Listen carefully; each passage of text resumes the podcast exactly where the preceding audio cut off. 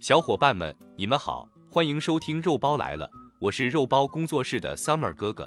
今天我和肉包给大家带来的故事叫《种阳光的小鹿》，我们的故事就要开始了。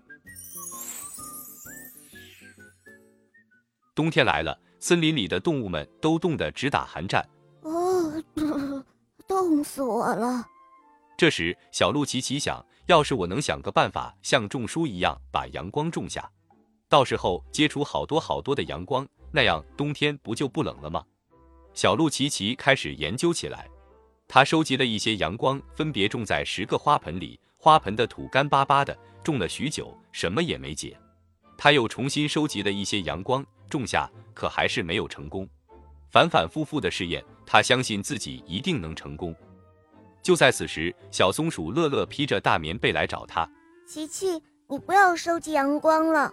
本来冬天的阳光就很少，你反复做试验，浪费掉了那么多阳光，天更冷了。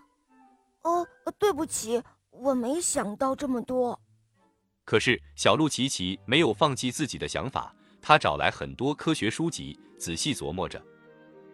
夏天来了，奇奇开始尽情地收集阳光做试验。因为他用了很多阳光，天气不再那么燥热，大家都来感谢他。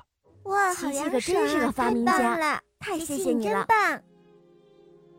琪琪羞的脸都红了。呃，不谢不谢，大家太客气了，我现在还没成功呢。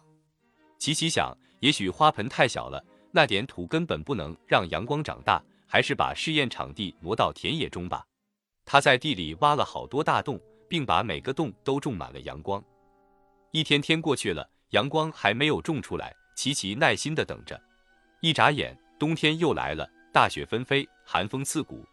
这时，小松鼠乐乐说：“琪琪，你种了阳光呢？”“对啊，你种了阳光。”“是啊，快拿出来让大家暖和暖和吧。”动物们异口同声地说。琪琪连忙拿把铁锹，把一个洞口挖开。突然，一股暖流热乎乎地涌过来了。哇，太棒了！我成功了，我成功了！琪琪欢快地叫着。小动物们听说琪琪的阳光种植成功了，纷纷的全部跑了过来，把一个个暖洋洋的洞都种满了。琪琪开心极了，因为他帮助了整个森林里的动物。好了，小伙伴们，今天的故事就讲到这儿了。明天我们继续收听更多好听的故事哟，拜拜。